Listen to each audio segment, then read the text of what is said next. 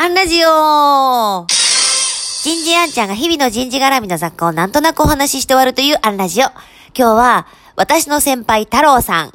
こんなテーマでお話ししてみようと思います。まあ私の家政婦なぎささんみたいなことになっていますが、えー、たまたま前職の有志で今日オンライン懇親会というか、まあミーティングみたいなことをしてて、そこにまあ太郎さんがいらっしゃってたので、ああ、なんかこの方のことを紹介したいなと思ったので、まあ人物紹介編というのかな。えー、私の四つ目の太郎先輩は、えー、まあ人事の時に一緒の職場にいたんですけれども、もうですね、なんていうのかな、こう会社を卒業させていただいて、こう自己紹介するときに、やっぱこう前職この会社に勤めてましたって話をするじゃないですか。まあそうするとですね、結構な確率で、ああ、あの会社にいらっしゃったの？じゃあ、太郎さんって知ってるって、まあ びっくりするぐらいよく聞かれるんです。ものすごく顔が広くて。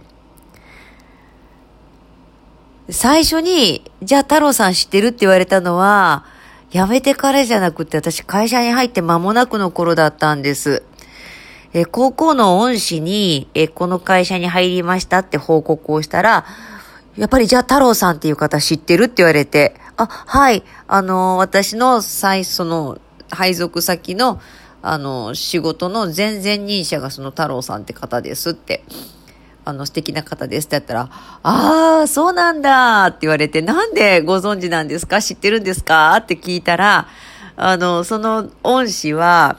えー、アメフトが大好きで、で、アメフトの試合の観戦もよく行かれてて、で、そうすると、こう、競技場で応援席で、皆さんってこう、頑張って応援しましょうって言いながら、こう、グリコの、まあ、前職グリコなんで、グリコのお菓子を配ってるお兄ちゃんがいると。で、こうその人が、あの、太郎と言います。怪しいもんじゃないです。ここの会社のメンバーです。皆さんこれでも食べて応援しましょうってね、ほんとね、気前よく配ってくれる方がいてね、って、それで知ってるんだと。へーって。で、その後太郎先輩に、私の恩師がこうおっしゃってたよって言ったら、ああ、そうなんだよ。もう僕は、あの、自社の製品も配れるし、応援一緒にやってる方にも、えー、一体感作ってあげられるし、ただ、あの、知らないおっちゃんから、